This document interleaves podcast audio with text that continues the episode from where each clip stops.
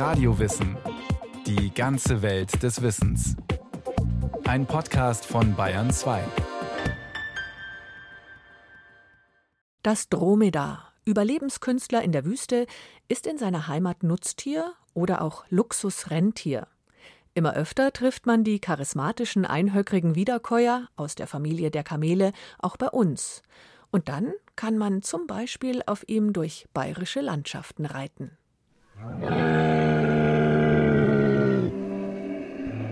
Wer von euch kennt denn den Unterschied zwischen Kamel, Dromedar, Trampeltier und Lama? Also ich weiß auf jeden Fall, dass Kamele haben ja zwei Höcker und Dromedare einen. Und bei Lamas, die haben, glaube ich, keinen. Schau doch mal nach. Ist das da ein, einer? Die zwölfjährige Amelie und ihre Freundinnen feiern Kindergeburtstag. Auf Kamelen. Ihre kleine Karawane von Dromedaren, Trampeltieren und Lamas zieht einen Waldweg entlang. Ein ungewöhnliches Bild für Deutschland, aber nicht für das oberbayerische Mangfalltal. Denn schon seit 25 Jahren betreibt die Familie Klages in der Nähe von Grub ihren Kamelhof. Stefanie, halt dich fest. Der Fuß in die Hand. Und schwing dich drüber ab. Vorsicht. Ja, super. Hebt's euch gut fest. Und auf geht's. Ja, freilich ist es wackelig. Über 30 Tiere haben ihr Zuhause im Mangfalltal. In einem großen Gehege mit Stallungen leben sie das ganze Jahr über. Die meisten Tiere sind aus der Familie der Camelidae, also der Kamelartigen. Zu dieser Familie gehört die Gruppe Altweltkamele, wozu die einhöckrigen Dromedare und die zweihöckrigen Trampeltiere gerechnet werden. Das Trampeltier wiederum ist das Tier, welches im Volksmund meistens als Kamel bezeichnet wird. Außerdem gibt es die Gruppe der Neuweltkamele. Das sind Gattungen wie Lama, Alpaka, Guanaco oder Vicuña, die vorwiegend in Lateinamerika beheimatet sind. Das Dromedar gehört zur Ordnung der Paarhufer. Anders als die meisten Paarhufer sind Dromedare aber Passgänger, bewegen also abwechselnd das linke und rechte Beinpaar nach vorne, weshalb ihre Reiterinnen von den sogenannten Wüstenschiffen durch die Gegend geschaukelt werden. Dromedare sind außerdem sogenannte Schwielensohler. Der Name kommt vom Aufbau der Füße. Dromedare und auch Trampeltiere haben keine richtigen Hufe, sondern berühren mit den hinteren Zehengliedern den Boden. Die Unterseite der Zehen wird von einer dicken Bindegewebsschicht geschützt. Konstantin Klages züchtet seit zwei Jahrzehnten vor allem Dromedare. Man nehme einen Hengst, eine Stute, die richtige Jahreszeit. So im Dezember, Januar, Februar haben die Tiere die Brunftzeit. Und 14 Monate später ist das Fohlen da.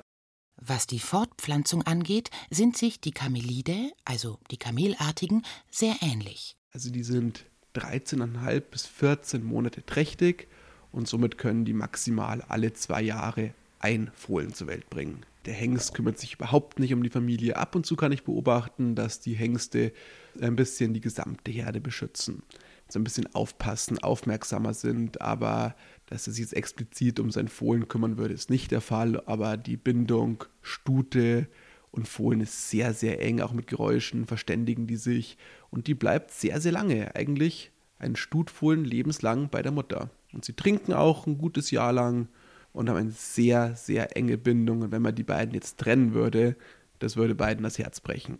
Der Name Dromedar leitet sich vom griechischen Dromas ab, was laufend heißt.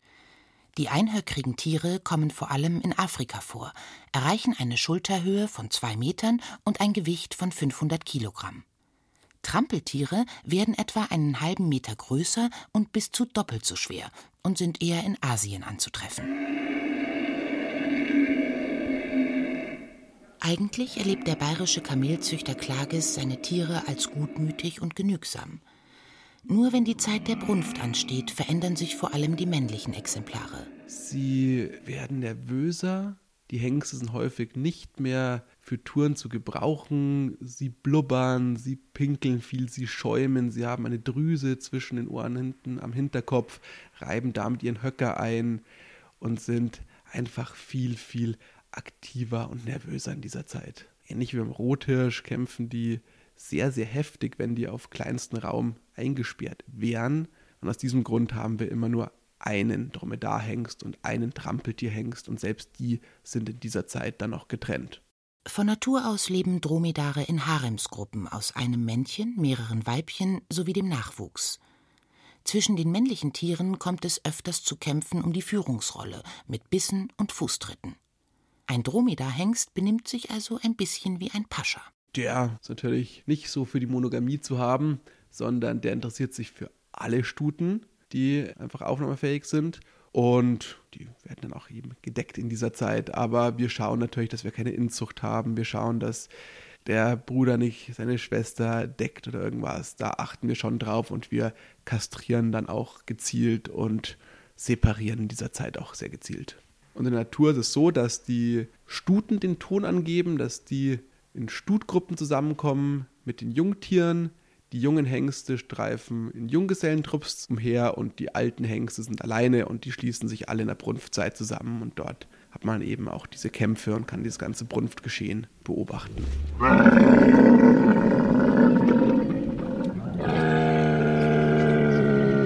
Gerade die Dromedare bekämpfen sich bis zum Tod wenn sie nicht auskönnen, zwei gleich starke Männchen, das kann man sehr gut in Australien beobachten, kämpfen sehr, sehr heftig. Sie beißen sich. Die Hengste bekommen ab dem Alter von fünf Jahren ganz massive Fangzähne, die bis zu fünf Zentimeter lang sind, nadelspitz und damit beißen die sich in die Beine, die beißen sich ganz stark in den Hals, sie kastrieren sich sogar damit. Und am Schluss kniet sich der Sieger auf den Kopf vom anderen tötet ihn somit. Also es kommt gar nicht so selten vor, dass gleich starke Dromedarhengste sich umbringen. Da sämtliche Kamelarten genetisch miteinander verwandt sind und die gleiche Anzahl Chromosomen haben, sind Kreuzungen möglich, etwa zwischen Dromedaren und Lamas. Die Hybride werden Kamas genannt.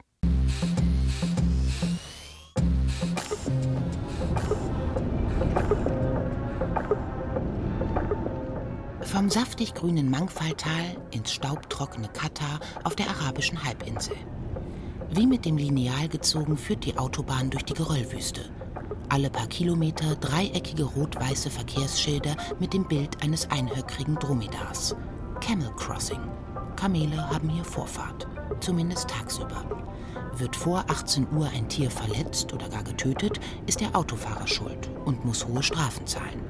Nach 18 Uhr ist der Kamelbesitzer verantwortlich und muss gegebenenfalls Schäden am Fahrzeug begleichen. Kilometerlange Zäune entlang der Straße sollen die Dromedare schützen.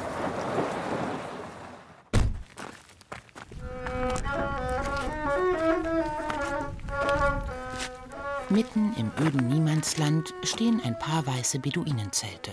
Kein Baum oder Strauch weit und breit. Vor den Zelten liegen Teppiche und große Kissen, darauf sitzen zwei Männer in traditionellen weißen Gewändern. Ein paar Meter abseits die Dromedare, etwa ein Dutzend Tiere, die in der arabischen Welt meist als Camels bezeichnet werden.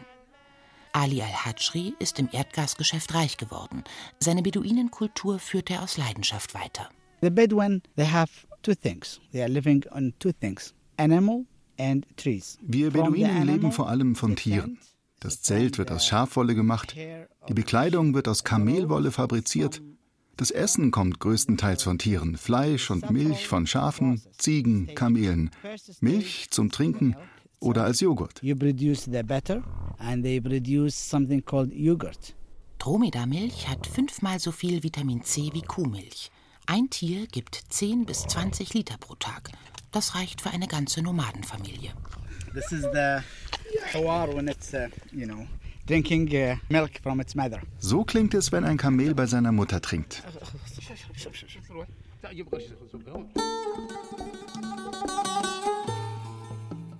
Es ist auffällig, dass die Dromedare senkrecht zur Sonne stehen, um möglichst wenig Körperfläche den Sonnenstrahlen auszusetzen. Viele Körpereigenschaften haben sie zu wahren Überlebenskünstlern in der Wüste gemacht.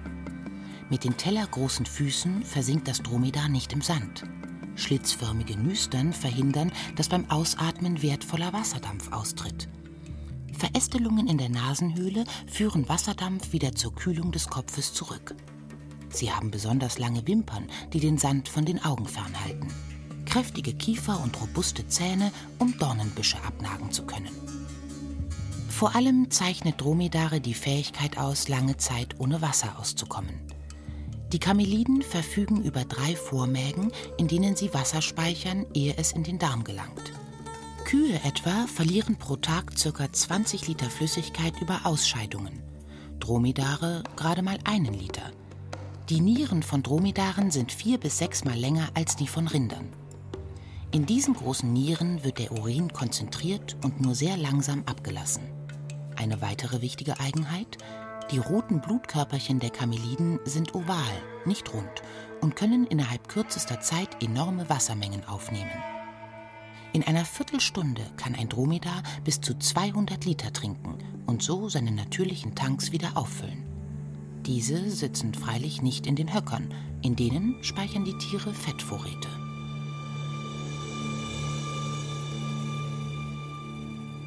Ali zeigt, wie man elegant auf ein Dromedar steigt. So klingt Hüa auf Arabisch. Now say. The camel understand the word what you are saying. You are saying go. Und soll sich das Dromedar setzen und den Reiter absteigen lassen, macht er Ich, ich. Ali und sein Cousin Abdullah Salem mieten vom Staat diese Fläche in der Wüste. An freien Tagen fahren sie hinaus aus der Hauptstadt Doha, grillen, rauchen Shisha, reiten ihre Dromedare. Heute ist das nur ein Hobby. Noch zu Zeiten ihrer Großeltern waren Dromedare Lebensmittelquelle, Transportmittel, Lastenträger und Lebensretter auf dem Weg durch die Wüste. Leider kann ich nur einmal pro Woche hier rauskommen. Ansonsten kümmern sich drei Mitarbeiter um meine Tiere. Meine zwei wertvollsten Kamele sind dieses schwarze aus Saudi-Arabien und das weiße aus den Emiraten. Schwarze Kamele geben die beste Milch, sind aber sehr anspruchsvoll.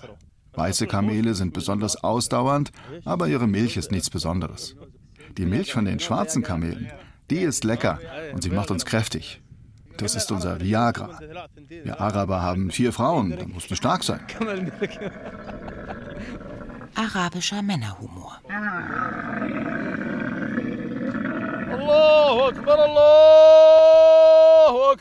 Der schnell umschlägt in andächtiges Beten, wenn es Zeit dafür ist, sich in Richtung Mekka zu verneigen. Übrigens, Beduinen nennen das Dromedar auch Atta Allah, Geschenk Gottes.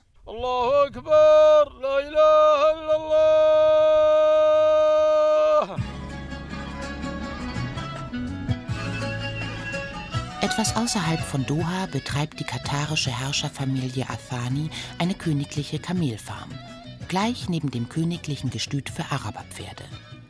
Die Anlage ist luxuriös. Die Tiere bewegen sich hier in einem Fünf-Sterne-Anwesen mit Pools zum Aquajogging für Tiere. Einer der Kameltrainer, Saif Mehmet, fährt im Geländewagen neben einem seiner galoppierenden Renndromedare her.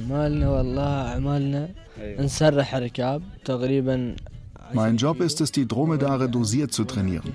Am Morgen laufen wir eine erste 10-Kilometer-Runde. Wir fangen langsam an, steigern dann das Tempo. Den letzten Kilometer treiben wir die Tiere richtig an. Das ist genauso wie bei Läufern in der Leichtathletik. Und dann gibt's Futter, Honig, Datteln, viel Energie.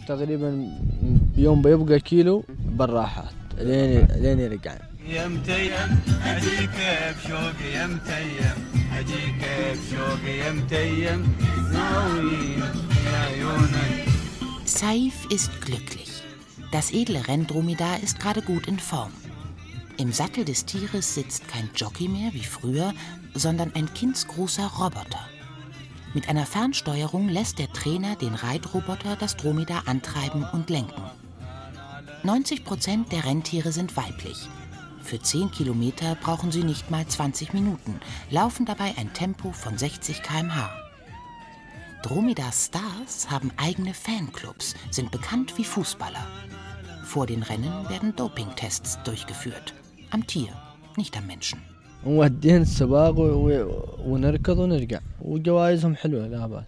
Bei wichtigen nationalen Rennen gibt es oft ein Mittelklasse-Auto als Siegerprämie oder Geldpreise. Bei den internationalen Rennen bekommt der Sieger auch mal einen Luxus- oder Sportwagen.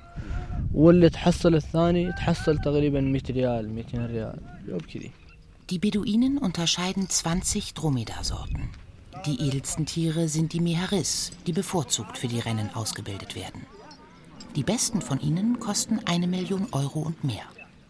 Auch die Dromedare, die an den zahlreichen Schönheitswettbewerben auf der arabischen Halbinsel mitmachen, haben stolze Preise. In Katar, Bahrain, den Arabischen Emiraten oder auch im Oman überwachen staatliche bzw. königliche Institutionen wie das Royal Camel Corps in Maskat, dass möglichst reinrassige Zuchtlinien bewahrt werden. Die Abstammung jedes Tieres muss dokumentiert werden. Nach dem Training erhalten die Dromedare von Seif Vollwertkost, werden mit Seife gewaschen und mit Öl massiert.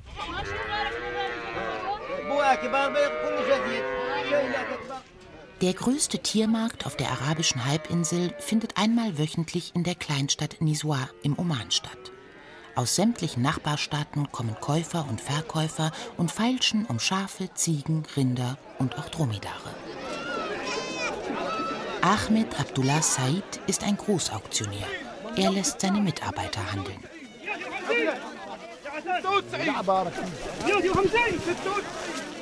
All people from here are Bedouins. They are coming here for this cattle market. Some of them they have their own goats, some of them their own uh, cows, some of them camels. Alle Händler hier sind Beduinen. Die Händler bilden einen großen Kreis. In diesem Kreis werden die Tiere präsentiert. Dann wählen die Händler Tiere aus. Die sehen sofort, wie gesund die Tiere sind, wie fett sie sind, wie das Fell ist. Dann wird gehandelt. Einigen sich zwei, dann wird das Tier genauer untersucht. Das wird im Lieferwagen gemacht. Erst dann wird gekauft. Oder eben nicht. Ganz einfach.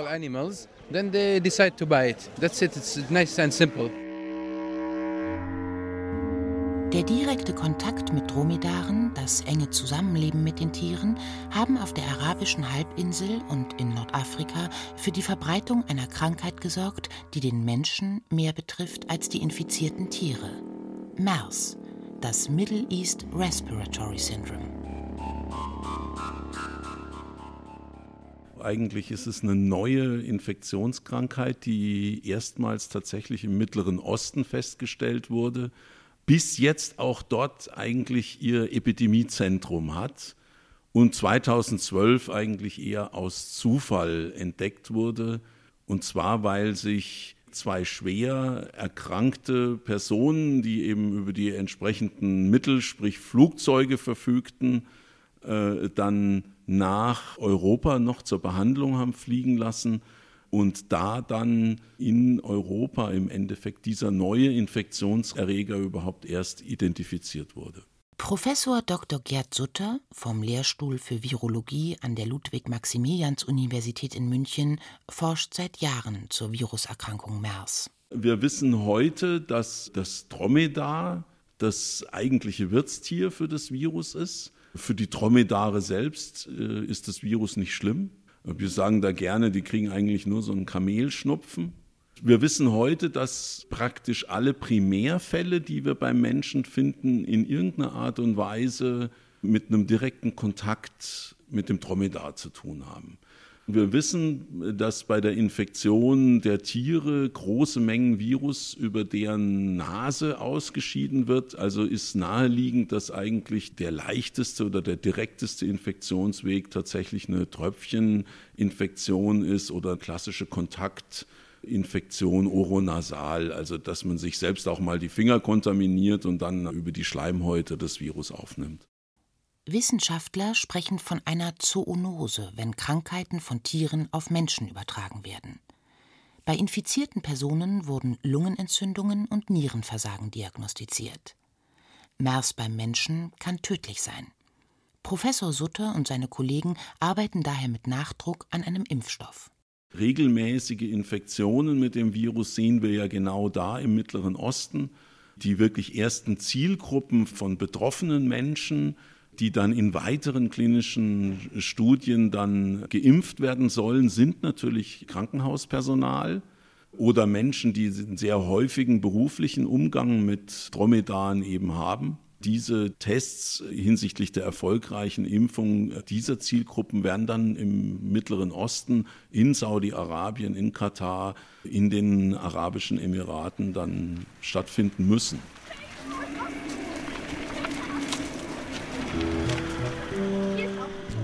Im Mangfalltal sind die Dromedare, Trampeltiere und Lamas von ihrer Wanderrunde zurück. Der Mädchengeburtstag, den der Kamelhof von Konstantin Klages organisiert hat, geht zu Ende. Mit MERS hatte der bayerische Kamelzüchter noch nie zu tun. Bisher sind nur in Arabien Tiere daran erkrankt. Nach der zweistündigen Wanderung bekommen die Reittiere jetzt ihr Futter. Kamele sind sehr, sehr anspruchslos. Die futtern so ziemlich alles, was grün ist: Heu, Gras, Stroh, Obst, Gemüse, Disteln, Dornen, Brennnesseln. Die futtern meiner Mutter die Balkonblumen weg. Aber natürlich bevorzugen die in der üppigen Zeit im Frühjahr dann die frischen Gräser und Lindenblätter und Hafer und Brot mögen sie sehr gerne. Man muss da sehr, sehr aufpassen, weil sie eben eine karge Kost gewohnt sind, kann man die sehr schnell überfüttern. Kamelidae, also die Kamelartigen, sind reine Pflanzenfresser. Ihre Nahrungsmittel schlucken sie in den Vormagen und von dort nochmals ins Maul und wieder zurück in den Magen, obwohl sie zoologisch nicht zu den Wiederkäuern gezählt werden. Gegen ein Klischee wehrt sich Kamelliebhaber Klages. Von wegen, die Tiere seien arrogant. Das Dromedar wirkt auf den Menschen arroganter, weil der Mensch dazu neigt, die menschliche Mimik auf Tiere zu übertragen. Und beim Dromedar sind die Nasenlöcher auf gleicher Ebene oder über den Augen, sodass das Dromedar äußerst arrogant auf den Menschen wirkt. Und auch der Vorwurf, Kamele benähmen sich stur, störrisch, böse und aggressiv, stimmt laut Konstantin Klages nicht. Es kommt immer darauf an, wie man mit den Tieren umgeht. Ich bin der Meinung, dass ein routiniertes Dromedar besser und brauchbarer für Reittouren und Wüstendurchquerungen ist als ein routiniertes Trampeltier. Stoischer, sie bringt nichts aus der Ruhe, aber der Weg dorthin ist steiniger. Dromedare sind im Handling viel komplizierter anfangs als die Trampeltiere. Es ist sehr schwer, sie erst vom Stall wegzubringen, aber wenn sie dann weg sind, dann kann man sehr, sehr gut mit ihnen arbeiten. Es sind sehr neugierige, aufgeschlossene und durch und durch gutmütige Tiere. Es ist kein Haustier, das man hält, sondern ein Dromedar ist einfach ein Spätzle, den man sein Leben lang hat.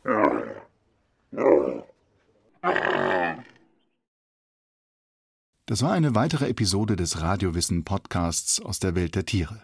Bernd Uwe Gutknecht berichtete über das Dromedar. Es sprachen Xenia Thieling und Yaji Mai. Tonotechnik Ruth Maria Ostermann. Regie Kirsten Böttcher. Redaktion Bernhard Kastner.